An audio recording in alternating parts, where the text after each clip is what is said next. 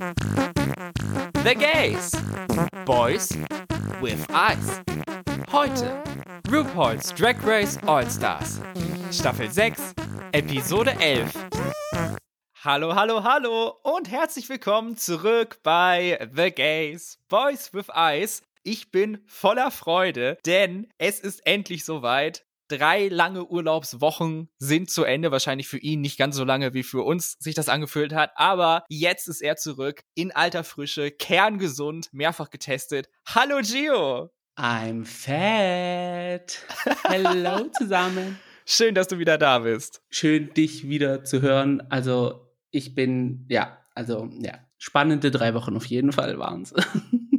Ja, spannend ist das Stichwort, denn du wärst ja fast nicht hier an der Stelle. Frag nicht. Also wenn man mich fragt, wie mein Urlaub war, dann muss ich mit den Opening Lyrics von Casey Musgraves neuen Song anfangen. It was a fun, strange summer. Die ersten zwei Wochen schön und gut und dann kam in der letzten Woche The Corona Scare. Es hat sich am Anfang erstmal meine Schwester angesteckt. Dann ging es eine Runde über meinen Schwager. Meine Nichte hat sich leider auch angesteckt. Oh. Und meine Eltern und ich hatten noch keine Symptome und sind uns aber trotzdem testen lassen in so einem Labor, was man da so in der Stadt hatte. Und wir haben auch alle in einer Wohnung gewohnt. Also die Ansteckungsgefahr war sehr hoch. Ja. Und dann sind wir hingegangen, haben die Stäbchen in die Nase geschoben bekommen, alles schön und gut. Und dann sagt der Typ, der an der Rezeption saß, Herr Familie Dame von Gio. Und ich so, welcher von uns beiden? Weil mein Vater und ich heißen ja gleich mit Nachnamen. ist oft so. Und der sagt dann nichts und dann sagt er nur, kommen Sie her. Und dann sind wir halt beide reingelaufen, weil wir wussten nicht, wer gemeint ist. Ja. Und dann sagte zu meinem Vater, Sie und die Dame, also meine Mutter, sind positiv, er ist negativ. Sie müssen zehn Tage in Quarantäne und er, also ich, 14 Tage in Quarantäne. Und ich so.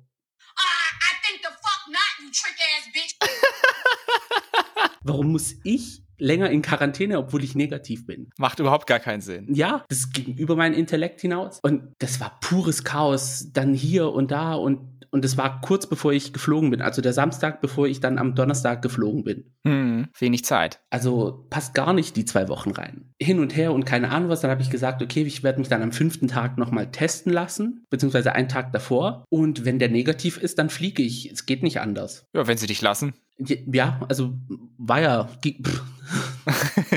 überfordert mich jetzt schon wieder. Dann habe ich mich nochmal in einem anderen Labor testen lassen. Wo sie dich noch nicht kennen. wo sie mich noch nicht kannten und nicht gemeldet hatten. gemeldet wurde ich auch nicht, weil ich war ja negativ. Und ich war ja auch trotzdem in der gleichen Wohnung mit den anderen, aber isoliert im Wohnzimmer. Also meine ganze Welt hat sich nur in diesem einen Wohnzimmer abgespielt. Also warst du am Ende doch in Quarantäne, sozusagen. Theoretisch ja, weil ich habe mich auch nicht äh, rausgetraut, weil wenn ich raus will, dann musste ich ja durchs halbe Haus laufen und that's not my fantasy. Und dann habe ich mich halt im anderen Labor testen lassen, wieder negativ. Und dann habe ich gesagt, okay, dann mache ich morgen früh nochmal einen Test zu Hause. Und wenn der negativ ist, dann bye. Dann sehen wir uns nächstes Jahr wieder. und Gott sei Dank, bis jetzt sind alle Tests negativ. Ich habe auch nicht das Gefühl, dass ich irgendwie Symptome habe. Aber allen geht's gut, Gott sei Dank. Also das meiste, was sie hatten, war halt ein bisschen Fieber und die ersten Tage halt schlapp sein und Kopfschmerzen. Also toi, toi, toi, hoffen wir mal, dass nicht ja. irgendwie Long Covid oder sowas ist. Also hoffentlich, aber Gott sei Dank, dass es ihnen jetzt gut geht im Moment. Ja, also die letzte Woche hat mich um 50 Jahre altern lassen. Umso besser, dass du jetzt wieder hier bist in good old safe Germany, wobei die Covid-Zahlen hier natürlich auch ein bisschen uh, egal. Aber hier bei The Gays sind wir alle natürlich Corona safe, zum Glück. Da ist nur die Einstellung positiv.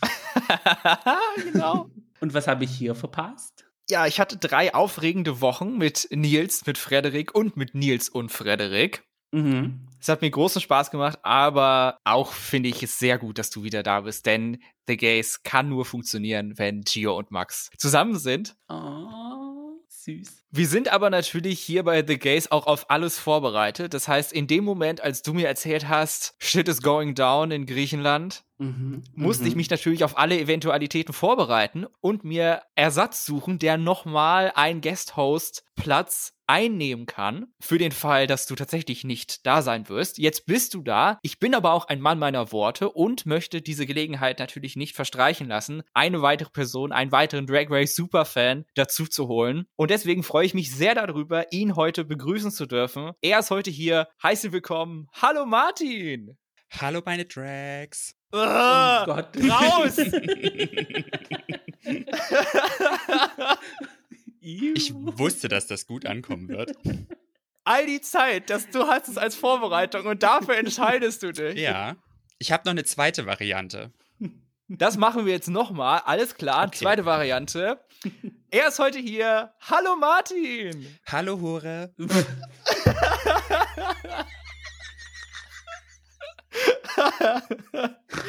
kann nicht mehr.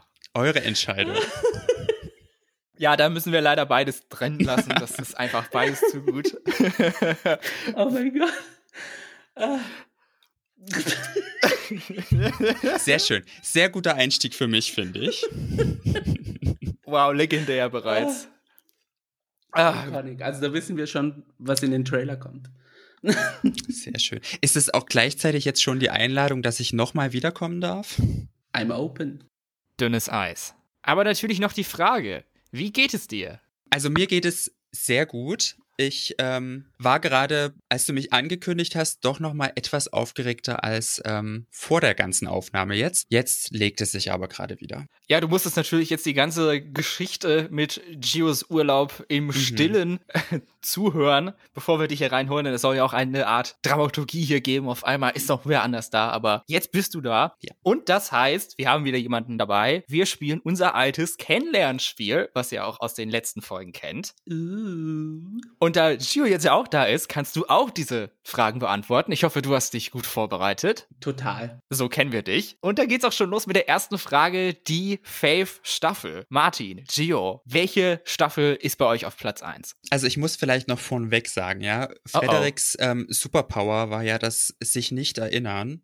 Meine Superpower ist ähm, das sich nicht entscheiden können. Und deshalb habe ich tatsächlich mehrere Staffeln aufgeschrieben. Ah, hau raus. Wenn es aber aber um das normale RuPaul's Drag Race, das Original geht, ist es die Staffel 4, weil das meine erste Staffel war, die ich mir noch mühsam zusammengeklickt habe bei YouTube und ähm, keine Ahnung, Kino XTO. Damals war es ja noch nicht so einfach wie heute, ähm, dass man sich das angucken konnte. Und ja, deswegen ist es meine Lieblingsstaffel. Und ich habe aber auch noch die UK-Staffeln und ähm, Espanja als äh, Lieblingsstaffeln, weil die einfach super witzig fahren wie ich fand. Auch beide UK-Staffeln dann. Ja, beide UK-Staffeln. Ja, die erste Staffel, das ist oft die beste für einen. Also, es war bei mir nicht anders. Wie sieht's bei dir aus, Gio? Also bei mir ist es tatsächlich, also klar, klassische Situation, die älteren Staffeln natürlich auch Faves, aber so, wenn ich jetzt an Drag Race denke und was mir so spontan als Bild einfällt, ist immer Season 12, also die zwölfte Staffel mit Jada und Gigi und Heidi und allen. Auch wenn diese eine Queen mit dabei ist, aber die wurde ja so schön rausgeschnitten in dem Sinne. Die, die man immer wieder vergisst, dass sie tatsächlich dann doch da war. So genau. geht's mir jedenfalls. Und UK 2 hat mir sehr gefallen. Letztes Mal wollte ich es nicht sagen, weil Nils die Antwort schon gegeben hat, aber ich glaube, ich mache auch noch mal heute jetzt das Trio voll und sage UK 2 als meine Lieblingsstaffel zum dritten Mal. Ist auch eine Hammer-Staffel, Hammer Queens. Mal sehen, ob UK 3 daran reichen kann. Kommt ja bald. Mhm. Das ist übrigens auch einer der Gründe, warum ich bei den Staffeln eher auch zu den älteren Staffeln tendiere, weil einfach so viel mittlerweile kommt, dass man sich gar nicht mehr alles merken kann. Und ich glaube, dann stechen diese ganzen Franchise-Staffeln wie UK und Spanien halt einfach ein bisschen mehr raus als zum Beispiel eine Season 12, die an mir so etwas ähm, vorbeigegangen ist. Obwohl ich sie natürlich komplett gesehen habe, aber. Da muss ich dir zum Teil recht geben, weil ich saß letztens auf der Toilette und habe mir eine halbe Stunde lang den Kopf zerbrochen, wer Staffel 13 gewonnen hat. Beziehungsweise ich hatte das Bild im Kopf, ich konnte mich an den Namen nicht erinnern. Mir ist Simone auf nichts eingefallen. Hättest du mich jetzt direkt gefragt, hätte ich dir auch nicht sagen können.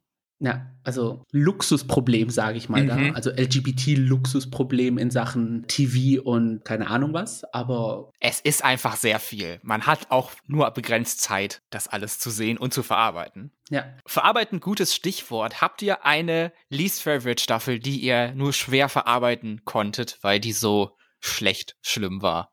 Ja, Queen of Drags, äh, ganz klar. Die schlechteste Staffel. Gut, ist nicht richtig RuPaul's Drag Race. Deswegen sage ich mal noch ähm, Down Under, wie schon oft gesagt, und auch Kanada einfach aufgrund der ganzen Jury-Situation. bei Down Under stimme ich zu und klassische Situation bei mir äh, Staffel 11. Da werde ich nicht warm mit. Ich habe beim letzten Mal mich schon um eine Antwort gedrückt und ich mache es auch wieder. Ich sage hier, weiß ich nicht. Wo ich aber auf jeden Fall eine Antwort habe, ist die Fave-Gewinnerin. Wobei ich es mir auch sehr schwer gemacht habe. Ich entscheide mich aber für die Queen mit dem besten Track-Record aller Zeiten, Bianca Del Rio, Mhm. als Gewinnerin meiner Lieblingsstaffel. Und einfach einer Top-Notch Drag Queen. Habe ich tatsächlich ähm, auch mit auf meiner Liste stehen, Bianca. Auf alle Fälle. Aber, wie gesagt, ich kann mich ja nicht entscheiden. Deswegen stehen da auch noch Bob the Drag Queen, Jinx Monsoon, Trixie Mattel, ähm, obwohl es Shangela eigentlich auch verdient hätte. Und ähm, was ich auch sagen muss, wieder zu den Franchises äh, zurückzukommen, also UK, Niederlande, Down Under und Spanien, da finde ich die Wins bis jetzt bisher auch immer ähm, berechtigt und gerechtfertigt. Mhm. Also bei mir wurde es ja schon erwähnt, dass Bob the Drag Queen eine meiner Top Fave Queens ist und auch zusammen mit Monet Exchange, was sie da so online machen auf Patreon und alles. Die zwei sind für mich Top Tier. Und ich muss aber auch sagen, ich finde Envy Peru mega hübsch als Drag Ja. Queen. Also das ist für mich Drag Perfection. Auf alle Fälle. Ja. Ich weiß nicht, habt ihr die aktuelle Insta-Story von Katie Bam gesehen? Da ist sie nämlich ähm, zu Besuch gerade, Envy Peru, und ähm, da sieht sie auch wieder sehr gut aus. Das war die Fave-Gewinnerin. Gibt es eine Queen, die zwar nicht gewonnen hat, aber trotzdem in euren Herzen absolut ganz weit oben steht? Auf jeden Fall. Das ist ähm, zum einen Willem, ähm, weil darüber, äh, über ihn bin ich erstmal auf Drag Race gekommen. Ja. Gio, wie bei dir, oder? Ja, ja. Durch die GIFs auf Tumblr.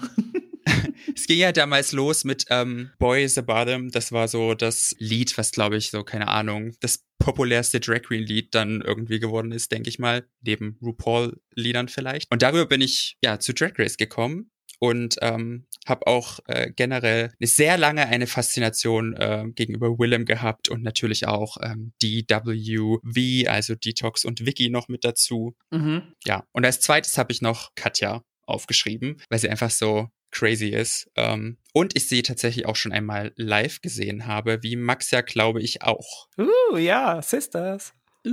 Also bei mir ist es auch Willem, eine Queen, wo ich mir sage, also so ein, ich, wie funktioniert so ein Hirn, so talentiert, wie kann man so sein? Aber bei mir war es ein Song davor, ähm, Chow Down, dieser Chick-fil-A-Song, was die da mit, mit Detox und Vicky Vox rausgebracht haben. Und dann noch eine Queen, die einfach iconic für mich ist, The Bimini, The Bon, The Boulash. Oh ja. Wir hatten ja schon über UK 2 geredet und ja, Bimini. Mhm. Ein, so einen krassen Run auch gehabt in der Staffel. Es war, Ja, da hätten sie auch wirklich ein Double Crowning machen können, aber also ja. schade. Das stimmt. Ich habe es mir ein bisschen schwer gemacht, diese Entscheidung, weil irgendwie so eine Person, die sich da sofort an die Spitze meiner Gedanken geschoben hat, gab es für mich nicht, als ich drüber nachgedacht habe. Ich habe mich dann tatsächlich für eine Queen entschieden, die auch schon zweimal fast gewonnen hätte. Einmal ist sie zweite geworden, einmal wurde sie kurz vorher Manillard, wie es jetzt so schön heißt. Manila Luzon ist mein Pick für diese Kategorie. Auch eine sehr gute Wahl eigentlich. Ich sag ja, ich hätte wahrscheinlich auch noch fünf weitere aufgeschrieben, aber ich habe mich dann doch zusammengerissen. Es sind so viele, die einfach für, ja, theoretisch in den Augen der Fans Gewinner sind, weil, Ja. ja, also Katja, wie schon erwähnt, Manila, Jujubee. die sich auch gar nicht wie Non-Winner anfühlen, weil sie einfach so iconic sind und so, so einen Impact hatten. Und Ja. trotzdem halt auch einfach so erfolgreich. Ne? Jetzt mit Drag Dan, der bald kommenden Serie über philippinische Drag Queens, die Manila hostet. Also Mhm. Ein Platz an der Seite von RuPaul, während RuPaul Drag Race Philippines macht. Wo ich mich letzte Woche schon nicht entscheiden konnte und es mir diese Woche auch nicht leicht gefallen ist, dann eine Nummer auszuwählen, ist die Frage nach dem Fave Lip Sync. Ist es euch da leichter gefallen? Total. Mhm. definitiv nicht. Oh. Wollt ihr raten, wie viele ich aufgeschrieben habe? 15. Das ist ein bisschen zu viel. Okay, das waren nämlich so viel hatte ich doch, oder? Sieben. Das ist auch noch zu viel. Es sind tatsächlich nur vier. oh. Und ich gehe jetzt mal, es ist jetzt keine bestimmte Reihenfolge, es sind einfach so, wie sie mir eingefallen sind. Ich habe Kennedy Devon, Davenport ähm, gegen Katja mit Raw. Mhm. Fand ich sehr gut. Ähm, war natürlich auch sicherlich dem äh, Schnitt geschuldet äh, der Produktion durch diesen Double ähm, Split, den sie da hingelegt haben. Dann habe ich noch Tatjana und Alyssa mit Shut Up and Drive. Einer der bekanntesten Lip-Syncs Drag Race Geschichte. Der Neuzeit vor allem. Also. Ja. der Neuzeit. Jetzt kommt ein älterer Lip Sync. Dida Ritz und äh, The Princess zu, äh, zu This Will Be ähm, mit der Betonung auf Dida Ritz. Oh, das ist ich. meine Nummer. Das habe ich auch gewählt. Ah! Das war so geil. Ich habe mit, es war, ich finde ihn so gut, weil alle richtig abgehen. Ja, Es war, es ist einfach so ein schöner Lip Sync. Das ist auch RuPauls Lieblings-Lip-Sync. Bis jetzt immer noch. Also. hat er das mal gesagt. Und trotzdem ist die da nie zurückgekehrt Ja. für All-Stars oder als Assassin. Also, hallo. Criminal. Wirklich, das stimmt. Und der letzte, den ich ausgewählt habe, ähm, da sie diese Staffel ja wieder mit dabei ist, äh, Trinity K. Bonet und April Carrion mit I'm Every Woman. Den fand ich auch ähm, sehr gut und habe ich mir Mhm. schon sehr, sehr oft angeguckt. Ja, der steht auch auf meiner Shortlist. Und ich wünschte, Trinity ähm, würde das Selbstbewusstsein, was sie in diesem Lip Sync hatte, generell versprühen. Ja. Gerade in dieser Folge hätte ihr das wirklich geholfen. Definitiv. Mein Lieblings-Lip-Sync ist ein Lip-Sync, wo ich noch im Urlaub war. Ein sehr aktuelles Ding. Der Barbie Girl Lip-Sync von Silky. Bitch. Also diese Folge letzte, letzte Woche, das war für mich, also ich war noch nie in so einer Gay Bar in Amerika, wo man die Drag Queens tippen kann und so, aber ich glaube, das war the closest experience, die man haben kann. Also hätte ich Silky tippen können, ich hätte es gemacht. durch den Fernseher durch. Also ja, also der Lip Sync war für mich einfach nicht in Sachen Perfection, Precision oder so. Es war schon sloppy und auch von den, vom Outfit her jetzt auch nicht so polished, aber es war so entertaining. Das war einfach nur, ja. Und der Song ist auch einer der Songs Nationalhymne im Hause Gio. Also Ganz großes Kino, hast du recht. Großes Kino gibt es auch manchmal bei Drag Race Challenges. Habt ihr da eine Lieblings-Challenge? Ich sag nur Bing Bang Bong. Sing Sang Song. Ding Dang Dong. Clap for the UK Hand. ja, Eurovision Song Contest ist, glaube ich, aufgrund dieses Liedes einfach einer meiner äh, Lieblings-Challenges, aber generell so Song-Challenges, wo auch Hits wie Read You, Wrote You oder Congratulations und Phenomenon nochmal mit den Queens aufgenommen werden, ähm, finde ich immer sehr gut. Freue mich daher auch auf die nächste Folge. Dann ist es wieder soweit. Bei mir ist es Standard die Commercial Challenge. Well etabliert bereits. Ja. Ähm, ich habe mich auch für eine Challenge in UK 2 entschieden, und zwar die Beastenders Acting Challenge. An die habe ich sehr gute Erinnerungen, dass ich da fand, dass jeder da einen guten Job gemacht hat und alle Rollen sehr sinnvoll geschrieben wurden. Geschrien worden. Das auch. Und das andere Ende der Skala, die Least Favorite Challenge, ah, das sind immer Erinnerungen, die ich verdrängt habe, aber ich habe mich auch für eine Acting Challenge entschieden, spiegelbildlich, und zwar die Shakespeare Challenge in Mhm. Staffel 7, die Acting Challenge, die vor allen Dingen bei dem zweiten Team einfach richtig beschissen war. Das stimmt. Ich habe keine ganz explizite Folge jetzt dazu, aber ich glaube, das wurde ähm, in den Podcast-Folgen zuvor auch schon gesagt. Die Jetzt Tal- sag nicht die Musicals! Nein, ähm, die Talent-Shows, Oh. das finde ich immer ein bisschen. Also es kommt halt immer auf die Queen drauf an, ne? Aber es ist halt immer so ein bisschen, entweder wird's so richtig cringe oder man denkt sich, ja gut, das war jetzt ja auch nicht so toll. Ähm, ich weiß nicht, da könnte man sich mal was anderes einfallen lassen. Okay, das ist okay. Ich entschuldige mich für meinen spontanen Ausbruch. Musicals finde ich eigentlich immer gut, bis auf, ich weiß leider nicht mehr, welche Folge das war, da könnt ihr mir sicherlich helfen, als ähm, Katja die ähm, Princess Diana gespielt hat, glaube ich. Baddest Bitches of Herstory. Ja, das fand ich, Mhm. das fand ich doof, weil äh, Katja diese Rolle abbekommen hat und diese Rolle einfach scheiße war. Ja, da hatte ich auch überlegt, ob ich das nennen soll, weil es halt einfach total nicht in deiner Hand liegt, ob du in dieser Challenge gut bist oder schlecht. Es kommt allein auf das Voice-Over an, was du bekommst, worauf du keinen Einfluss hast. Plus es liegt auch ein bisschen daran, welche Queen rausfliegt und welche äh, Rolle sie äh, hätte eigentlich spielen sollen. Weil Gerüchten zufolge hätte Katja eigentlich eine andere Rolle haben sollen und wurde dann im letzten Moment reingecastet für Princess Diana. Also Mhm. Man lernt echt immer mehr über diese eine Folge, über diese eine Challenge. Gio, was ist bei dir? meine Least Challenge war jetzt auch wieder eine sehr aktuelle, und zwar diese Drag Tots. Generell, Oh. wenn die Drag Queens Voice-Over machen müssen über ihre eigene Stimme. Also sei es diese Season 8 Drag Baby Voice-Overs, die gemacht Mhm. worden sind, oder in der Staffel 9 die ähm, Sidekicks und jetzt Drag Tots. Also, äh, ich weiß nicht, ich cringe da immer so extrem. I don't know. Und schlussendlich die Frage nach eurem liebsten Runway-Thema. Schwierige Frage. Es gab nun wirklich viele Es gab mittlerweile. wirklich viele und es gab auch wirklich viele gute. Ich habe drei Personen aufgeschrieben mit äh, jeweils einem Runway-Look. Das ist einmal Sharon Needles mit ihrem äh, Post-Apocalyptic Look. Ich musste jetzt aufpassen, dass ich es nicht wie LeSean Beyond ähm, Post-Apocalyptic ausspreche. ähm, dann habe ich noch Naomi Smalls mit dem Bookball, der ja, glaube ich, auch dann von RuPaul ähm, etwas geklaut wurde. Für das Promo in der Mhm. nächsten Staffel, ja. Richtig. Mhm. Und dann habe ich noch Katja mit der Latex Extravaganza. Ich muss sagen, mir spontan, wie, was ich vorhin angesprochen habe, wenn ich über Drag Race nachdenke, fällt mir spontan Staffel 12 ein. Und da ist es auch spontan ein Bild und es ist der Look vom Ball Ball von Jada. Dieses weiße Outfit mit den ganz vielen Bällen drauf. Hm, muss ich jetzt mal kurz googeln? das ist mir immer so sehr präsent im Kopf. Bei mir ist es bei Jada eher den Look, den sie in ihrer ersten Folge, was ja die zweite Folge der Staffel war, anhatte. Dieses äh, gelbe Tüllkleid, was sie dann auch im Lip-Sync anhatte und dann Mhm. auch nochmal in eine kurze Version wechselt zum besseren Tanzen. Das ist Mhm. irgendwie für mich das Bild, was ich von Staffel 12 habe, was du jetzt schon mehrfach angesprochen hattest. Das ist auch ein sehr guter Look, ja. ja, ja.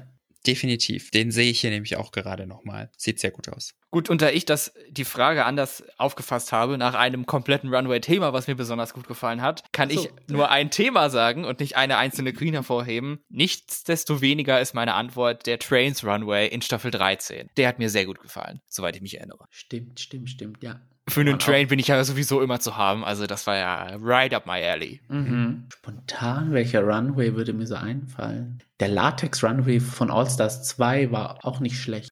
Nun, da haben wir doch einiges zusammengetragen, viele schöne Drag Race Erinnerungen, die wir nochmal erlebt haben. Wollen wir aber neue Drag Race Erinnerungen schaffen und zwar mit der Folge, die jetzt kommt, All Stars 6 Folge 11. Die beginnt damit, dass noch das Rätsel aus der letzten Folge gelöst werden muss, beziehungsweise eine Gewinnerin vom Game Within a Game muss verkündet werden. Eureka und Silky haben um den Platz gekämpft, zurückzukehren. Es darf aber nur eine Gewinnerin geben des Lip Sync Smackdowns. Und die zurückkehrende Queen heißt Eureka! Woo! Yay! Ja, herzlichen Glückwunsch. Ja, ich freue mich für Eureka und in meinen Augen hat sie auch das Lip Sync gewonnen, aber es ist halt trotzdem super traurig, dass Silky jetzt gehen muss, dass sie Mhm. sechs Lip Syncs gewonnen hat und dann doch mit leeren Händen gehen muss, außer natürlich mit der besten Storyline, die jemals eine Queen hatte eigentlich bei Drag Race. Das Was sie gebracht hat, war einfach großes Kino. Da ich nicht da war für diese Folge, möchte ich kurz noch was einwerfen. Oh. Silky hat allein für diese Lip-Syncs, die sie gemacht hat, einen Platz in der Hall of Fame verdient. Meine persönliche Meinung. Das, was sie gemacht hat, jede Woche sich irgendetwas aus dem Arsch gezogen in einem Hotelzimmer, das auch nur begrenzt Material zur Verfügung stellt. Und auch wenn dieses Lip-Syncs sloppy waren zum Teil, hat sie pures Entertainment abgeliefert. Und ich finde es unfair, dass sie nicht irgendwie ein Cash-Tipp von 5000 Dollar wenigstens oder so bekommen hat oder Ja. Generell, klar, okay, es ist zwar schön und gut, wieder zurückzukehren, aber ich finde, irgendwie hätte man es ihr, man hätte sie irgendwie belohnen sollen, jedes Mal, wenn sie einen Lip-Sync gewonnen hat. Plus, was ich noch sagen will, ich finde, durch diesen Lip-Sync Smackdown haben sich einige Queens auch wieder ins rechte Licht bringen können. Also Jan zum Beispiel, sie hat ja diese Storyline gehabt, so, oh ja, hier, bla bla. Eureka hat keine Wins, ich hatte einen Win und bla und blub und war ein bisschen übereifrig. Sie hat Silky sehr gut herausgefordert und halt auf den letzten Metern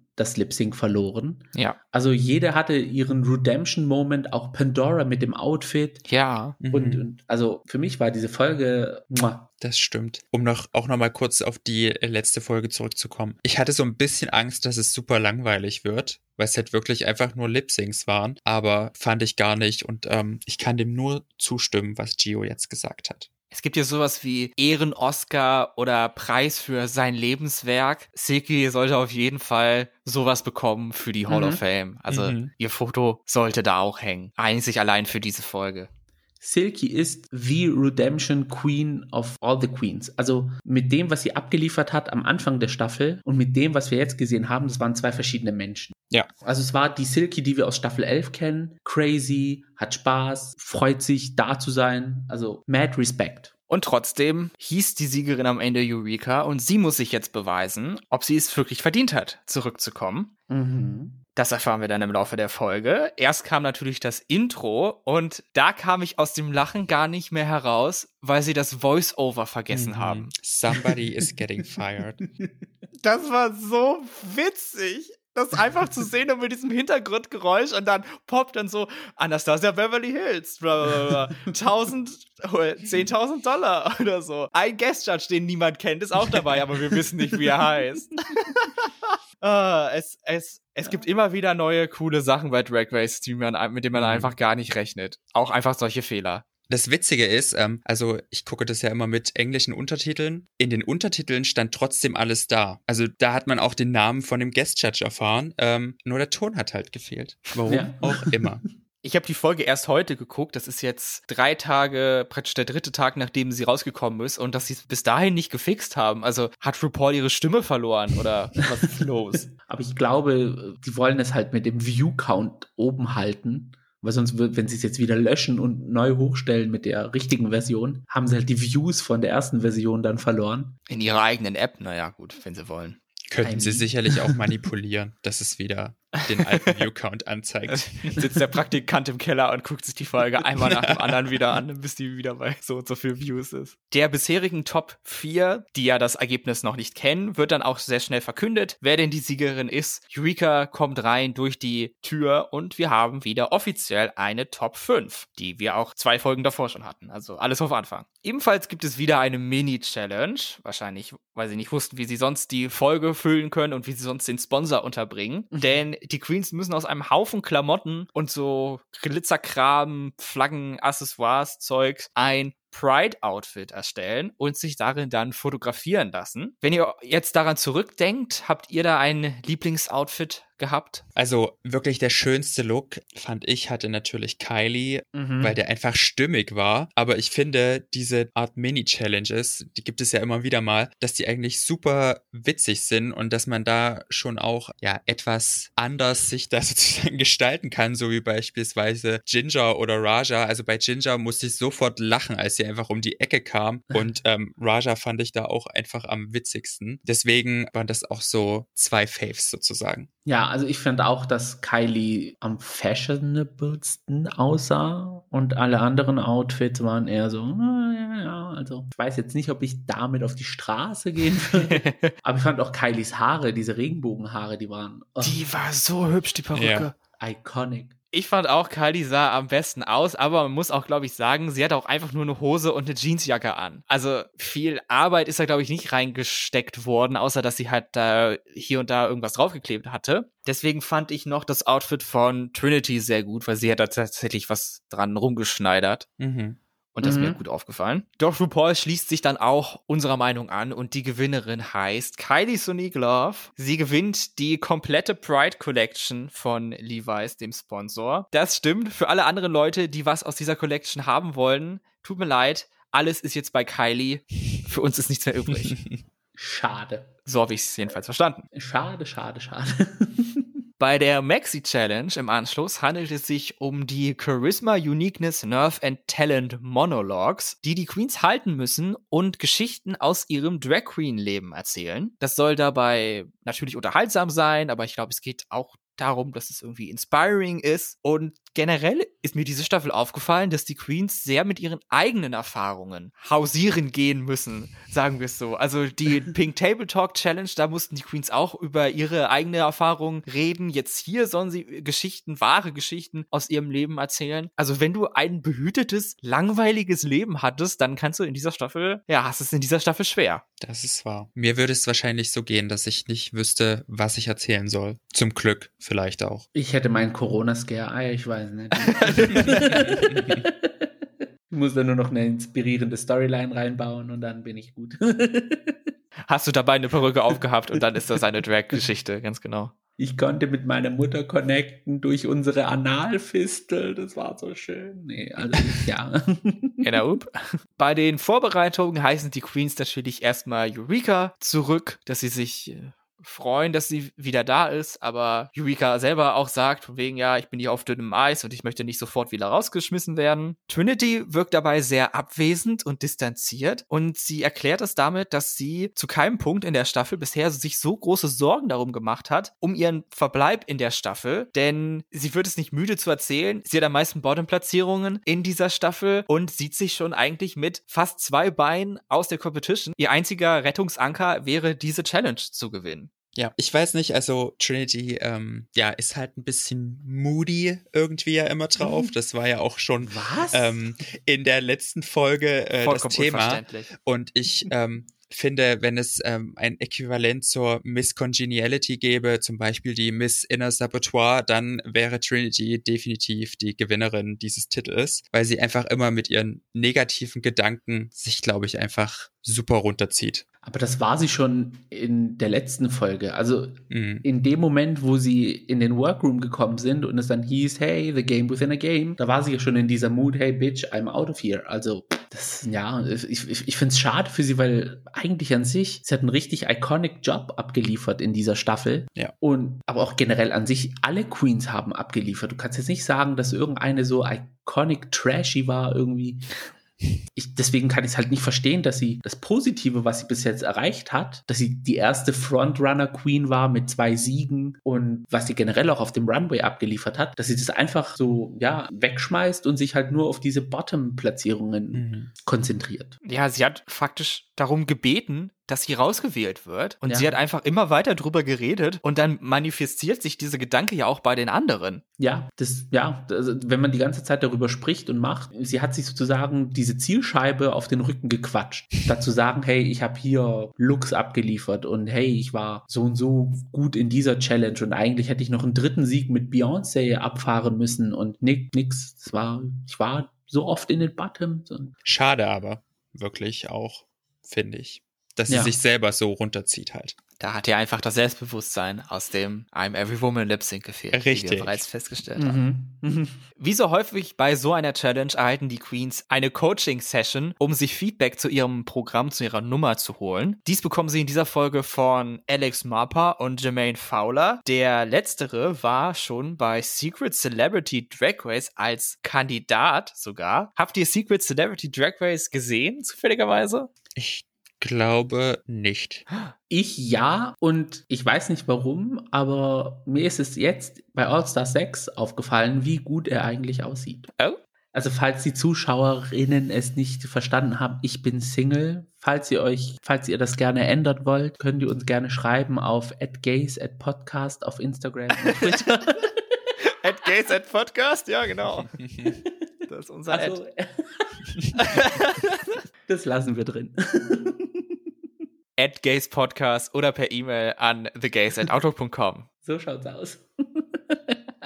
Große Chancen habt ihr anscheinend, wenn ihr wie Jermaine Fowler aussieht. Gerne mit Bild, ein paar Stichpunkte, also. Gut, ich wollte eigentlich drüber reden, dass ich Secret Celebrity Drag Race sehr unterhaltsam fand und ich mich eigentlich darüber freuen würde, wenn sie es nochmal machen würden. Aber Ja. ich glaube, da gehen die Meinungen auch sehr auseinander. Also ich würde es auch cool finden und wenn dann die Folgen ein bisschen mehr star-studded wären, also jetzt nicht nur Social Media, sondern auch eventuell Hollywood, Ich meine, sie hatten Vanessa Williams. Also, da war ich ja geschockt. mehr davon bitte. Die Vorbereitungen laufen dann eigentlich bei allen mehr oder minder gut. Es gibt ein paar Anmerkungen jeweils, aber ich fand die Anmerkungen von Alec und von Jermaine auch sehr sinnvoll. Also tatsächlich Sachen, mit denen man auch an sich arbeiten kann und seine Nummer verbessern kann. Mhm. Das ist ja auch nicht Ja. immer so. Am nächsten Tag beim Fertigmachen reden die Queens dann nochmal über allerlei Sachen, so zum Beispiel Kylie und Trinity reden erneut über Trinitys Position und Trinity geht eigentlich davon aus, dass die Entscheidung entweder zwischen ihr und zwischen Eureka fällt, weil sie halt diesen schlechteren Track Record hat in ihren Augen und Eureka hat schon einmal rausgeflogen wurde und dass alle anderen schon gesetzt sind. So für das Finale, wo Kylie dann sagt, ja, halt, also überhaupt nicht, jeder kann rausfliegen. Hör mal auf, das so zu denken, so. Mhm.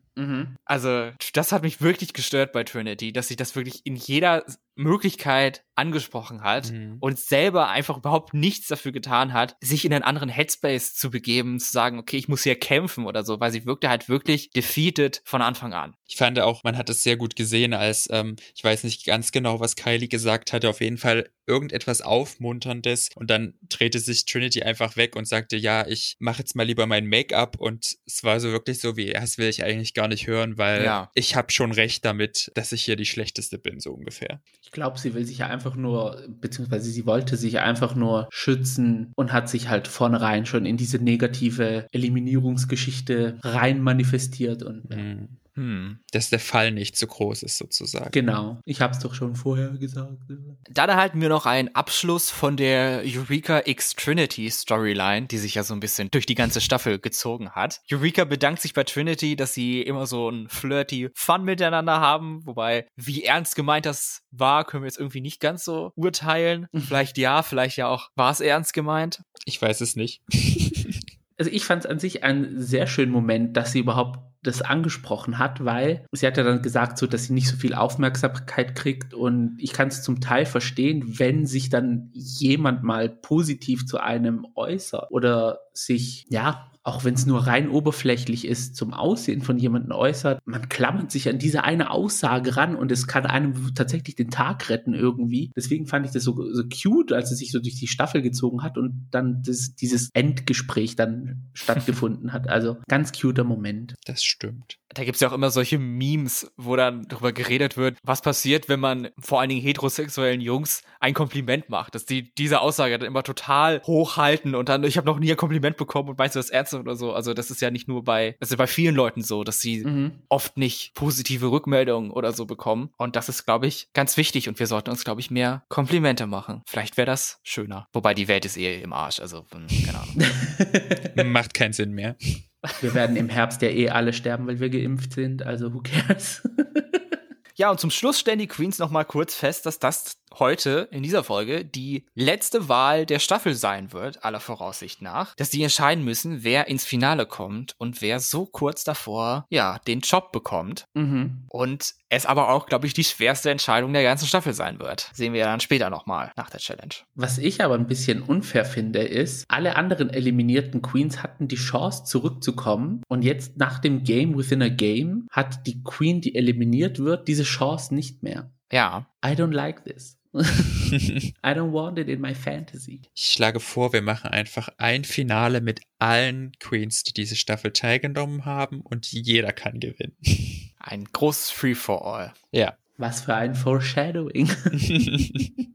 wir werden sehen. Es ist Challenge-Zeit. Dafür tritt als erstes RuPaul auf in einem Overall, also nicht in einem Kleid, sondern in Hosen. Also das ist auch ein sehr seltener Anblick. Und dann starten die Charisma, Uniqueness, Nerve and Talent Monologues. Habt ihr dazu nochmal generelle Anmerkungen, bevor wir dann vielleicht über jede Queen einzeln reden? Also ich hatte am Anfang, vielleicht nochmal einen kurzen Sprung zurückzumachen an den Anfang der Folge, als RuPaul diese Aufgabe erklärt hat, hatte ich schon so ein bisschen Angst, dass es wie eine Talent-Show werden könnte und ich von dieser Folge nicht begeistert bin. Muss ich aber sagen, hat sich dann hier doch gewandelt äh, mit dem Ganzen und ich war dann sehr positiv überrascht. Ich fand die Challenge so an sich komisch, weil wenn du nicht so eine Geschichtenerzähler-Queen bist, dann hast du generell, beziehungsweise halt auch nicht gut am Mikrofon bist, dann hast du generell so ein bisschen verschissen. Also was ich komisch fand, aber jetzt rückblickend betrachtet, kann das vielleicht auch an meinen Kopfhörern gelegen haben, aber dass die Soundeinstellung irgendwie komisch war, dass das Mikrofon so Gehalt hat. Ist, war das bei euch auch so? Da habe ich jetzt nicht drauf geachtet, muss ich ehrlich sagen. Also der Raum war halt super ruhig und dann hat es aber dann, ihre Stimme hat halt so Gehalt, als würden sie in so einem Theater sein. Ist mir nicht aufgefallen.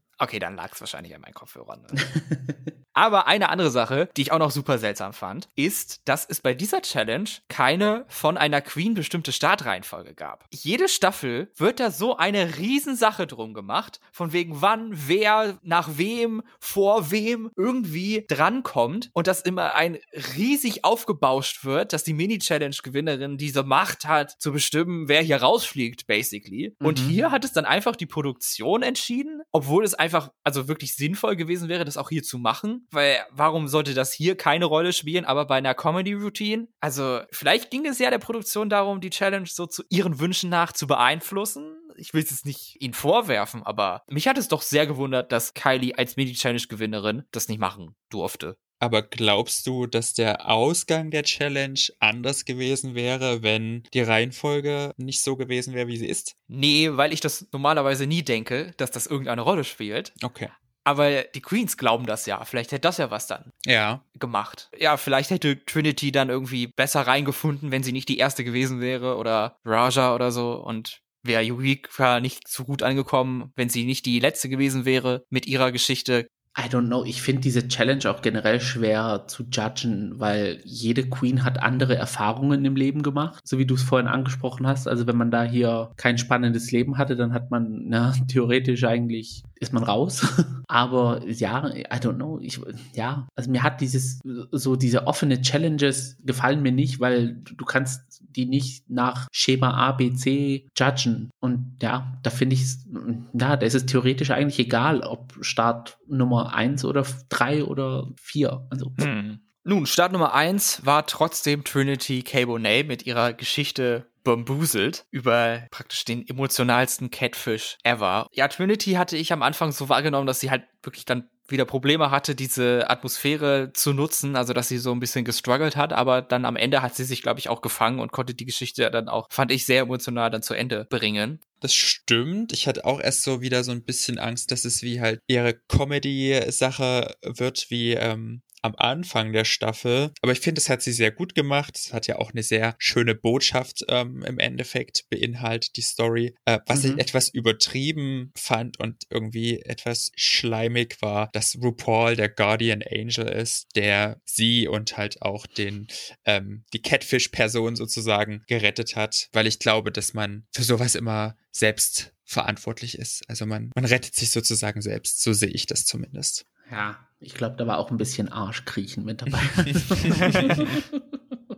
Wobei RuPaul natürlich das gar nicht entscheiden kann, wer hier rausfliegt, deswegen. Eben. Das stimmt. War das die falsche Adresse? Aber ich habe ja gern zugehört. Das, mhm. Sie hat, auch wenn sie Cold Turkey die erste war, habe ich ihr trotzdem gerne zugehört. Das hat mich so gleich so in diese Mut dieser Storytelling Challenge so reingebracht. Und ich fand das Outfit auch mit diesem Hahntrittmuster sehr schick muss ich sagen. Ja, Bob lässt grüßen.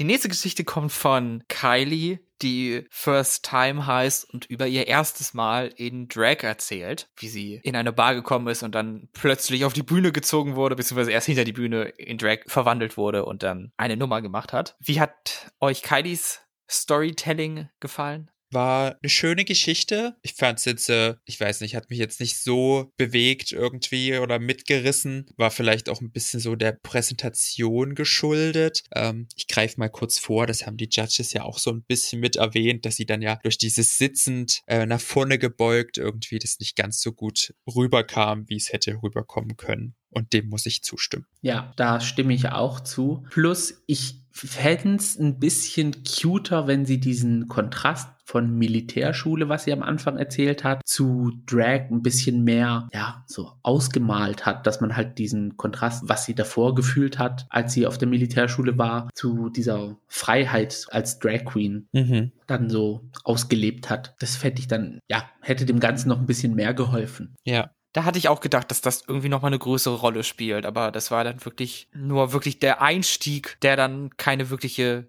größere, tiefere Bedeutung mehr hatte, wobei es wahrscheinlich für Kylie doch wichtiger war, aber was uns gezeigt wurde, da kam es halt nicht mehr so richtig vor. Ja. Dann haben wir Ginger Minch mit der Geschichte My Ruby Slippers, darüber, dass sie als Kind immer die Schuhe ihrer Mutter angezogen hat und dann irgendwann dabei erwischt wurde und dann von ihrer Mutter ein eigenes Paar rote Schuhe geschenkt bekommen hat. Ginger, finde ich, ist eine tolle Erzählerin, aber ich habe es auch nicht anders von ihr erwartet. Aber ich muss auch sagen, dass ich die Kritik verstehen kann, dass es sich so ein bisschen, ja, fake angehört hat. Mhm, das stimmt auf jeden Fall. Ich fand auch, dass das nicht so nahbar war, obwohl das wahrscheinlich so die Geschichte ist, mit der man sich am ehesten identifizieren kann. Also ich weiß ja nicht, wie das bei euch so war, aber ich habe auch von meiner Mutti die Schuhe mal angezogen und so und bin damit durch die Wohnung gerannt.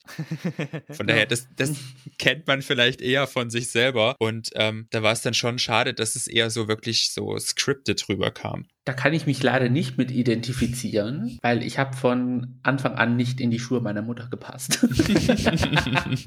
also, da kann ich leider nicht mitreden. Nee, aber bei mir war es auch so, dass ich konnte nicht so richtig mit ihr connecten, weil es hat sich halt, ja, es war halt die Geschichte, weil jeder will irgendwie so ein bisschen die Anerkennung und die Bestätigung seiner Eltern haben, aber ja, es kam nicht so richtig in die Pötte, muss ich sagen. Also schön und gut, dass sie dann im Endeffekt dann doch Schuhe gekriegt hat, um ihr wahres Ich zu sein, aber ja, ich glaube, es war ein bisschen zu, zu viel ausgemalt, zu, ja, zu geschauspielert. Ja, ebenfalls ein paar Probleme am Anfang hatte Raja mit ihrer Geschichte Bunny Tail über, ich habe so verstanden, dass es ihre erste Show war und dass dabei ihr Takt nicht gehalten hat. Aber sie hat ja ihren Groove dann doch gefunden am Ende und dann habe ich ihr wirklich gerne zugehört und wollte dann wissen, wie die Geschichte ausgeht, weil dann war Raja wieder sie selber und hat das dann sehr engaging gemacht, weil wir kennen sie ja aus den Confessionals sie ist ja der Narrator of the Season. Also wir wissen ja, dass sie gut erzählen kann eigentlich. Mhm. Das war leider ein bisschen schade, dass sie so durch diesen einen kurzen Cringe-Moment, wo sie ihren Text halt vergessen hat und dann auch so gar nicht wusste, wie sie es sagen soll, dass sie da so ein bisschen rausgekommen ist, aber es stimmt, sie hat sich da doch wieder gut gefangen und ähm, an sich eine gute Story abgeliefert. Also hätte man diesen kurzen Moment rausgeeditet, also wäre es eigentlich theoretisch meine zweite Lieblingsstory aus der ganzen Challenge geworden. Ja, sehr gemein, dass sie uns das gezeigt haben. Also, aber gut, er ist ja auch passiert. Zum Schluss hatten wir dann noch Eureka mit einer, Achtung Flachwitz, ganz beschissenen Geschichte.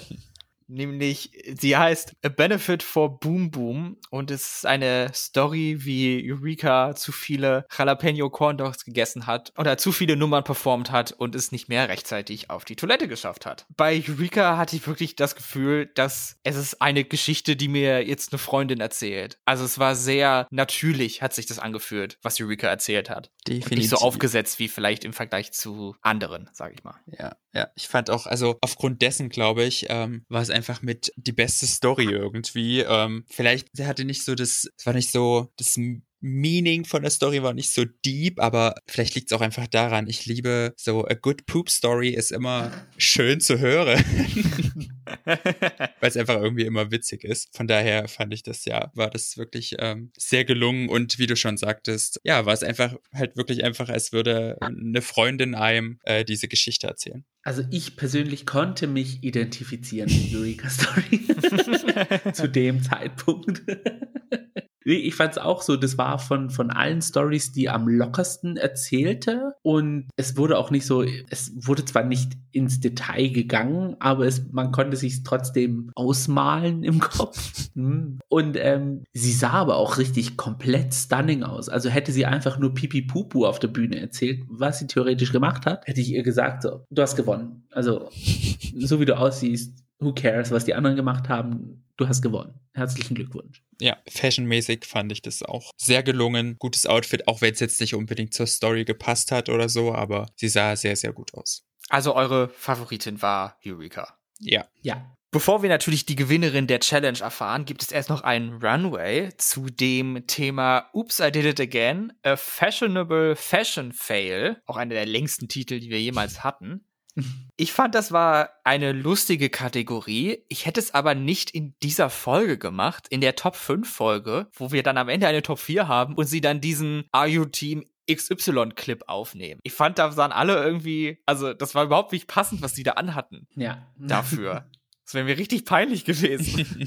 Nee, da hätte ich ja auch lieber wahrscheinlich den Tropical Runway für genommen oder sowas. Und das hätte ich dann auch gerne mit mehreren Queens gesehen. Also nicht Mhm. nur fünf Outfits, sondern hätte ich gerne mehrere Queens gesehen, was sie da in dieses Runway-Thema interpretieren. Weil das ist ja auch wirklich was sehr Kreatives. Also was Mhm. du dir da ausdenkst, also was ich jetzt gesehen habe, das Outfit von Jan und von Scarlett. Jan hatte ein Outfit, was komplett aus, so aussieht, als hätte man ganz viele Farbeimer über sie gekippt. Ja, ja, ja, ja. Das fand ich sehr cool. Und dann Scarlett hat sich komplett anders geschminkt, ihr Gesicht anders geschminkt, dass ihre Nase oben ist und so. Und dann ihr, ihre Haare waren ein Kleid Mhm. und so. Und das sah sie richtig krass aus, sodass sie uns das nicht erlaubt haben zu sehen.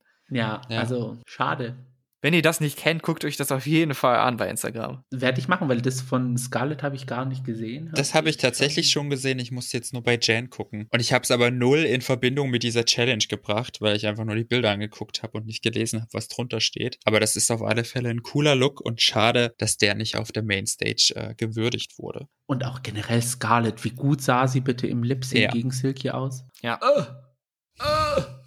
Nun, fünf Queens haben wir aber gesehen und die erste davon ist Trinity K. Bonet, die wieder sehr pageantry aussieht, also flawless in ihrem dunkel lilanen Kleid mit ihren fliederfarbenen Handschuhen, die an den Oberarmen so gerafft sind, Pageant Hair, Pageant Make-up und Jewelry und ihr Fashion Fauxpas ist dabei zu erkennen, als sie sich umdreht und zwar, dass das Kleid nicht gepasst hat und sie es mit Sicherheitsnadeln zumachen musste, damit es nicht komplett von ihrem Körper rutscht. Das war die Geschichte. Ich dachte am Anfang, okay, ist das soll das hier hässlich sein oder so, was sie anhat? Ist das ist, passt die Farben nicht zusammen und ich weiß es nicht und dann hat sie sich umgedreht und dann hat man gemerkt, Mhm. ah, ach so, darum geht's. Da war ich am Anfang etwas verwirrt, aber dann hat es Sinn ergeben. Muss ich, äh, muss ich zustimmen. Fand auch, dass sie stunning aussah, aber halt der Rest, also diese, das Motto war halt nicht so zu erkennen und dann fand ich das auch ein bisschen wenig irgendwie Mhm. für Fashion Fail. Das wollte ich nämlich auch sagen. Ich fand den Twist dann, als sie sich umgedreht hat, jetzt nicht so wow. Aber sie sah stunning aus. Also das. Und das muss man ihr lassen. Also sie, sie sah selten schlecht aus, Ja. generell. Also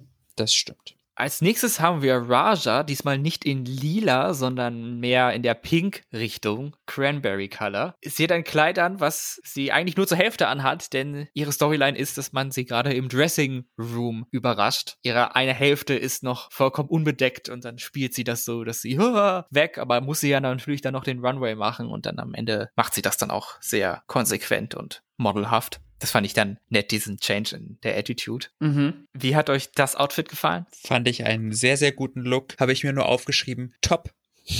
Nichts auszusetzen, sozusagen. für mich hätte sie theoretisch auf einen Red Carpet damit laufen können. Ich fand die Frisur, was sie hatte, stand ihr wunderbar. Die Farbe sah an ihr wunderbar aus. Und als sie dann confident über den Runway gelaufen ist, da hat sie es für mich komplett verkauft, das Outfit. Also War auch eine gute Storyline. So an sich halt, ne? Nicht, dass es nur ein Runway ist, sondern dass es ja trotzdem auch eine Geschichte erzählt. Mhm. Und das ist ja durchaus ein Fail, dass man sich nicht rechtzeitig Mhm. komplett angezogen hat oder so. Ja. Eine Sache ist mir hier nochmal aufgefallen, die ich mir schon öfters bei Raja gedacht habe. Ich weiß nicht, ob ich da der einzige Mensch auf der Welt bin, der das so sieht, aber mich erinnert Raja total an Sigourney Weaver von ihrem Aussehen her. Ich weiß nicht, warum ich das denke, aber jetzt auch in dieser Folge wieder, ach, diese Frisur mit der Farbe auch, es hat mich total an Sigourney Weaver erinnert. Schweigen im Walde. Also, die, der, der Haarschnitt, ja, okay, aber sonst sehe ich es leider nicht. Ich habe leider nur Sigourney, also die Alien Sigourney Reaver im Kopf. Deswegen fehlt mir da ein bisschen die Reference zu. Ja, bei mir ist es eher dann die ältere Mhm. Sigourney Weaver. Ich glaube, ich weiß nicht, vielleicht sind es ihre Augen oder so. die mich daran erinnern. Das hatte ich schon damals bei Staffel 11 gedacht, muss ich zugeben. Also, ja, falls irgendwer anders auf dieser Welt noch meint, Raja und Sigourney Weaver sehen sich ähnlich, bitte schreibt mir eine Mail. da muss ich mir jetzt ein paar Reference-Bilder zu anschauen. Gut, gehen wir weiter zu Kylie Sonic Love, die ein Corn Dog Outfit anhat. Zweimal in einer Folge mit Corn Dog. Also gut, sie ist kein Corn Dog, sorry, falsch formuliert. Sie ist eine Corn Dog Verkäuferin und hat dabei nicht aufgepasst mit dem Senf und dem Ketchup und dann ein paar Flecken auf ihrem Outfit. Ich meine, sie sieht gut aus, aber vom Thema her finde ich passt es jetzt nicht ganz so gut. Mhm. Dass man sich bekleckert hat, ist jetzt für mich kein Fashion Fail. Ja. Ich fand auch, dass es sehr cute aussah. Sie hätte dann auch noch so ein paar Corn Dogs hervorgezaubert. Aber ich fand halt auch nicht, dass es irgendwie ein Fashion-Fail war, sondern das ist ja eher Unachtsamkeit beim Umgang mit Lebensmitteln. Ich glaube, da lag der Fokus eher auf den Fail ich weiß nicht, wie ich es sagen soll. Controversial yet brave. Mein least favorite Outfit von Kylie overall. Mhm. Von dem, was ah. man generell bei, von ihr gesehen hat. Es ist mir zu literal. Also sie mhm. könnte tatsächlich eine Verkäuferin sein. So wie Trinity bei dem Blue Collar Runway. Also es hätte tatsächlich ein Crossing Guard sein können, ja. ein Zebrastreifen. Und es war für mich auch so. Zu literal, zu wenig Drag. Mhm. Als nächstes haben wir Ginger Minch, die ein Storyline hat, dass sie sich fertig macht für ihren Prom und dabei alles selber machen muss. Das Kleid und vor allen Dingen auch die Haare mit einem Lockenstab, mit dem sie aber nicht umgehen kann und sich dann mehrfach Verbrennungen zuzieht im Gesicht, an den Händen und am Kleid selber. Ginger hat das wieder sehr als Acting Challenge praktisch begriffen. Da hätte sie dann, glaube ich, gewonnen in der Rolle. So hat mir das Kleid, was sie anhatte, jetzt nicht so gefallen. Also ich fand, das war jetzt nicht besonders vorteilhaft für für sie. Es hat doch jetzt auch irgendwie nicht zu dieser Storyline gepasst, weil ich fand, sie sah mehr aus wie eine Oma anstatt wie eine Prom Queen. Ich glaube, das hatte auch eher so ein 40s, 50s Style, das Outfit. Deswegen war das Oma-Sein schon sehr präsent. Ich fand es an sich, also es war gut gemacht, weil halt einfach die Story wieder gestimmt hat und es war halt auch einfach 100% Ginger Minch irgendwie. Aber ja, also das Kleid finde ich jetzt nicht hässlich, aber es kommt jetzt halt auch nicht an Rajas Kleid ran zum Beispiel. Ja, ich fand es halt nicht gut, dass sie meine Klassenkameradinnen exposed hat mit den Glätteisenverbrennungen. Jede Woche in der Schule eine neue. Hat mir nicht gefallen. Nee, also sie hat sehr gut geschauspielert, das Outfit, für das, was es war. Und ich fand es auch kreativ, dass aus dem Lockenstab tatsächlich tatsächlich Rauch rausgekommen ist. Mhm. Also, ja, also war der echt, ah nee, geht ja gar nicht. Es war ja kein Strom an, aber wie hat sich das hingekommen? Ja, frage ich mich auch. Ich habe überlegt, ob sie so ein Vapor da drin hat vielleicht. So eine E-Zigarette. Ja, sowas. Aber ich nicht weiß, ob das dann nur geht, wenn man das auch einatmet und dann, wenn man es wieder ausatmet, äh, kommt erst der Rauch. Keine Ahnung. Das hätte ich mir vorstellen können, weil das funktioniert ja sozusagen auch auf Knopfdruck dann. Stimmt. Irgendwas war es auf jeden Fall. Das sah richtig cool aus, fand ich. Ja. Crafty Queen. Und zum Schluss haben wir noch Eureka mit einem Outfit, das man hat, nachdem man eine lange Nacht hinter sich hat. Sie hat da ein langes weißes Kleid an, auf dem sichtbare Schweißflecken drauf sind, Essensflecken, alles. Sie sah sehr verschwitzt aus und abgekämpft. Ihre Haare waren komplett zur Seite geweht und ihr Kleid steckt auch in ihrer Unterwäsche fest und hinterher zieht sie noch ein bisschen Toilettenpapier mit ihren Schuhen. Mir hat das Outfit von Eureka beim zweiten Mal angucken sehr gut gefallen. Also als sie dann im Workroom wieder waren und ich das so ein bisschen von näher gesehen habe, da hat es mir doch sehr gut gefallen und da fand ich es doch sehr,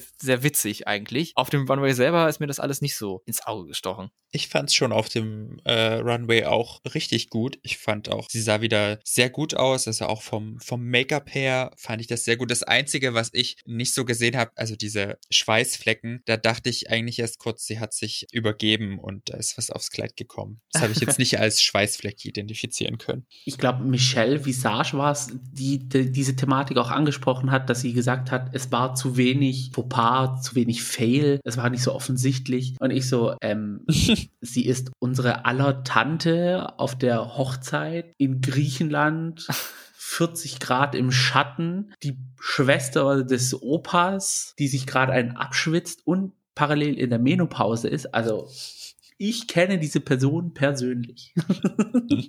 Dann stehen alle Queens nebeneinander auf dem Runway, unterhalten ihre Kritiken zu der Challenge und es wird verkündet, wer die Gewinnerin ist. Es ist genau das eingetreten, was Nils letzte Woche prophezeit hat. Mhm. Die Returning Queen gewinnt. Die Siegerin heißt Eureka. Zum zweiten Mal in einer Folge, tatsächlich. Habe ich mir auch aufgeschrieben. Congratulations an Nils, dass er da recht hatte. Und äh, an Eureka natürlich auch, dass sie gewonnen hat. Wie man vielleicht schon herausgehört hat, hätte ich das auch so entschieden. Also von der Challenge her auch fand ich, sie war die klare Gewinnerin. Vom Producers Drag Race Sicht aus war sie auch eigentlich die klare Gewinnerin, weil man diesen Gag ja natürlich will, dass die zurückkehrende Queen gewinnt und es sogar in die Top 4 schafft. Ja, ich denke auch, das war schon die richtige Entscheidung. Eurikas Monolog Mhm. war einfach wirklich der, der beste, der most engaging, der natürlichste und auch der witzigste eigentlich. Also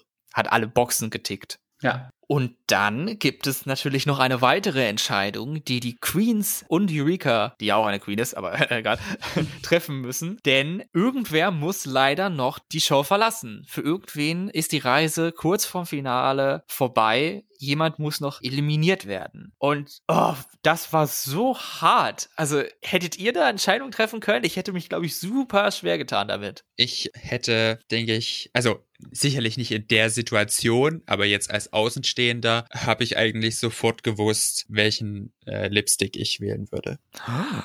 ich muss ehrlich sagen, ich wüsste nicht, wie ich judgen würde, beziehungsweise was ich als Grundlage nehmen würde. Weil erstens, ja, wenn ich dort wäre, würde es mich schon nerven, dass Trinity dieses Feuer nicht mehr hat. Und das wäre dann auch, ja, berechtigt, wenn ich sagen würde, okay, ich nehme Trinitys Lipstick. On the other hand, würde ich jetzt auch nicht über Track Record gehen, sondern einfach nur die Challenge an sich nehmen. Und da muss ich tatsächlich sagen, fand ich, ich red mich gerade um Kopf und Kragen, dass ich tatsächlich Kylie nicht so stark fand. Ja. Und dann hätte ich so einen Naomi Smalls Move gezogen und hätte gesagt, bye Kylie. Das hätte ich tatsächlich nicht gemacht.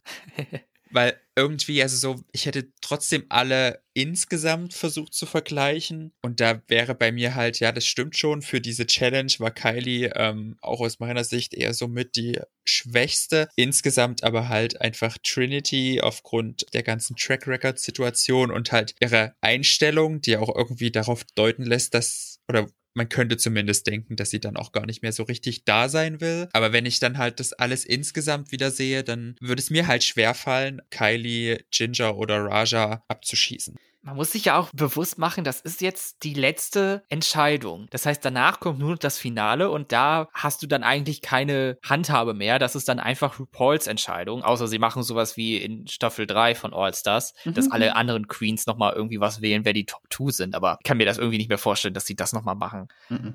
Deswegen, ja, irgendwo natürlich Trinity war jetzt nicht so gut in der Challenge und redet die ganze Zeit davon, dass sie den schlechtesten Track Record hat. Aber mir hat zum Beispiel auch extrem das Herz gebrochen zu sehen, wie sie dann da saß, nachdem sie alle zurückgekommen sind und, und Trinity so geklagt hat, dass sie jetzt nicht mehr ins Finale kommt, weil sie sich halt schon draußen gesehen hat. Einerseits klar, könne man für sie stimmen, weil man erfüllt dann nur das Schicksal, was sie sich selber auferlegt hat, sozusagen. Andererseits, oh, ich mag Trinity auch so gerne und ich würde sie so gerne im Finale sehen. Und auf der anderen Seite, Raja, Kylie und Ginger haben alle noch so einen größeren Claim auf die Krone, sind also gefährlicher im Finale für einen selber. Deswegen hätte ich auch gesagt, wäre Kylie für mich eine Wahl gewesen, weil erstens diese ganzen Akrobatikgeschichten, was sie macht auf der Bühne, also die letzte Challenge, man weiß ja, was sie ist, also diese Top 4 Challenge mit eigenen Lyrics und Choreo etc. pp. Ginger kann zwar schauspielerisch alles gut rüberbringen, aber Choreo ist jetzt nicht ihre Stärke. Trinity, wenn sie jetzt schon so gebrochen ist, dann trägt es, sich das Ganze mit in die nächste Woche und gibt eventuell nicht so Gas, wie sie eigentlich Gas gegeben hätte. Und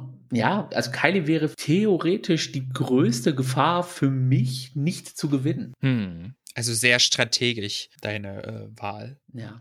Ich glaube, ich hätte auch strategisch abgestimmt, aber ich glaube, ich hätte jemand anderes gewählt. Ich glaube, ich hätte eher Raja oder Ginger gewählt. Wahrscheinlich sogar eher Ginger, weil ich dann bei Ginger noch am ehesten den Sieg sehe. Aber Mhm. darüber können wir ja dann nochmal reden. Das hat ja Eureka sozusagen auch selber schon mit angedeutet, als sie meinte, ja, how about I just send you home, ähm, als sie mit Ginger gesprochen hat und ich dachte mir so, Gagatondra, nicht mit mir. Das finde ich ist immer das Gute eigentlich bei All-Stars, dass sie die ganzen Queens trotzdem eigentlich ja mit anderen Queens im Finale stehen wollen, die ihnen auch gewachsen sind. Also ich glaube, sie wollen sich selber nicht so einfach machen, zu gewinnen im Endeffekt, weil sie halt beweisen wollen, dass sie auch gegenüber einer Drag Queen, die halt äh, genauso gut ist, eigentlich ja gewinnen können und dass es einfach dann mehr wert ist. Klar, der Sieg fühlt sich dann mehr verdient an, mhm. aber wenn ich von vornherein gewinne, dann habe ich ja gewonnen. you know what I mean. Bei Pitstop haben sie es auch angesprochen. Viele Queens sagen ja immer, also Trixie und Heidi, in der Folge war das, wo sie gesagt haben, ja, I want to beat the best. Ja, aber wenn du die Besten schon von vornherein rausschmeißt, dann sind sie schon weg. Dann, dann hast du sie ja geschlagen, weil sie haben nicht so abgeliefert, wie sie hätten abliefern müssen und du warst besser, also why not? Ganz genau. Plus natürlich iconic, wenn du einfach den stärksten Konkurrenten rauskickst, so wie damals mit Manila. Ja, wir reden immer noch davon. Ja, also, I mean, TV-Moment schaffen. Ja, das heißt, unsere Stimmen sind alle unterschiedlich. Das ist ja auch spannend. Wie die Queens abgestimmt haben, erfahren wir dann erst natürlich nach dem Lip Sync, den Eureka bestreiten muss, gegen den wahrscheinlich letzten Lip Sync, es Hessen in Staffel 6. Und es ist Jada Essence Hall, die Gewinnerin von Staffel 12. Etwas shady von der Produktion, das nicht mit in die Bauchbinde zu schreiben, sondern nur Season 12 hinzuschreiben, übrigens. Echt, haben sie das nicht gemacht? Nein, es stand nur Season 12. Wow. Ohne Winner. Okay, work. Mhm. Der Battle Lip Sync Song ist Good Golly Miss Molly von Little Richard. Eureka trägt diesen Lip Sync in einem großen Clownskostüm aus und Jada in Harem Pants. Also das war schon ein witziger Anblick. Wie fandet ihr das Lip Sync? ich muss noch mal kurz auf Yurikas ähm, Outfit zu sprechen kommen. Ich fand diese Situation, als sie von der Entscheidung der anderen Queens äh, in diesem kleinen Kämmerlein da dann umgeschalten haben, beziehungsweise den Schnitt gemacht haben zu Eureka, so witzig, als sie auf einmal mit diesem Clowns-Outfit da stand, was einfach so unerwartet kam. Das war schon sehr witzig. Ich weiß auch nicht, ich glaube, sie hat das Outfit nur gewählt, weil sie da ein Reveal mitmachen konnte. Jetzt habe ich es schon verraten. Sie zieht nämlich einen Teil des Outfits aus. Ich fand den Lip Sync aber an sich sehr, sehr gut. Von beiden. Ich fand den, ja, also es war ein guter Effort. Den Song kannte ich jetzt persönlich nicht, aber hat sich nach einem lustigen Song angehört zum Lip-Sinken. Ja. Also er hat Spaß gemacht. Jetzt ja, kommt es an Barbie Girl von Silky ran. Ich glaube nicht. Ich fand den Lip Sync ehrlich gesagt ein bisschen zu messy. Von beiden auch. Also ich fand es mehr so, hm, okay, ja. eine Gewinnerin konnte ich nach dem Lip Sync jetzt nicht so spontan ausmachen, wen ich jetzt da besser fand. Echt? Ja, leider irgendwie.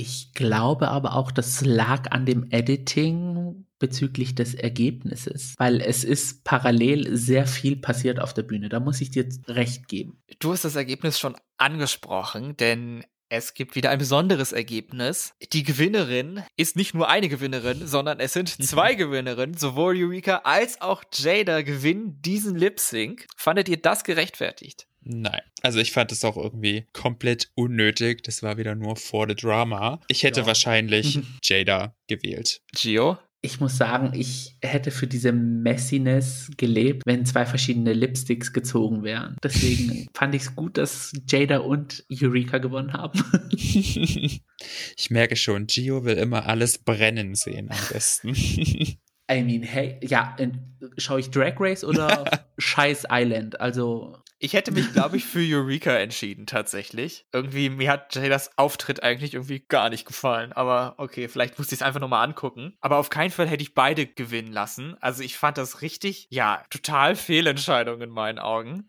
Es, wie er gesagt hat, einfach nur for the drama. Aber dann macht es am Ende gar keinen Unterschied, weil es wurde wieder dieselbe Queen ausgewählt von Eureka als auch von den Girls selber. Ja. Und das fand ich halt super schade, weil die Queen, die ausgewählt wurde, ohne große Überraschung an der Stelle, denke ich mal, sie hat es die ganze Folge drang über erzählt und am Ende ist es tatsächlich eingetreten. Trinity schafft es nicht ins Finale, aber sie hat es absolut nicht verdient, zweimal eliminiert zu werden. Mhm. Also diesen Slap links, Slap rechts nochmal, also ihr das in die Fresse zu sch schlagen, ja. so, also da kann RuPaul noch so fake überrascht gucken. Ich fand das echt blöd und ja. ich finde es auch blöd, also deswegen, dann sollen sie doch keine Gewinnerin von Drag Race mehr einladen, wenn sie die nicht verlieren lassen können bei mhm. einem Lip Sync. Hm. Stimmt, daran habe ich gar nicht gedacht. Das hatte ich auch noch nicht so äh, auf dem Schirm, dass das ein Grund gewesen sein könnte. Das stimmt. Aber ich stimme dir zu. Ich habe mich auch gefragt, es steht hier auf meinem Zettel, warum RuPaul und Michelle so schockt sind, dass Trinity jetzt herausfliegt. Ich weiß nicht, was sie erwartet haben, dass kein Name auf dem Lipstick steht oder ja, habe ich nicht so richtig verstanden. Ich fand, es hat in dieser Staffel mindestens zwei Lip-Syncs gegeben, wo ein Double-Win gerechtfertigt wäre und dies war bei weitem keiner davon. Um Spannung reinzubringen, eventuell, Mhm. aber nee, ich hätte es auch noch lustig gefunden, wenn sie dann gesagt hätten, hier, wir haben zwei verschiedene Queens, wir machen aus euren geplanten Top 4 einfach eine Top 3. So, uh. Es wäre auch ein eleganter Weg gewesen, um eine Top 3 zu machen, wenn sie die von Anfang an haben wollten, Mhm. aber dann keine weitere Folge mehr senden wollten oder so. I mean, also ich wäre dafür offen gewesen, for the drama. Doch so kam es nicht. Von Trinity müssen wir uns verabschieden und die Top 4 heißt Eureka, Raja, Kylie und Ginger. Die in der nächsten Folge im Finale haben wir schon gesehen und wussten wir alle zu einem neuen RuPaul-Song Lyrics schreiben und performen müssen. Yay! Was erwartet ihr vom Finale und wie glaubt ihr, geht es aus? Was ich erwarte, ich glaube, dass es diese klassische Finalfolge sein wird, so wie wir sie von Anfang an kennen, mit den Gesprächen und Choreo und oh, wir strugglen, oh, wir machen und dann wird es ein perfekter Auftritt. Diesmal, ja.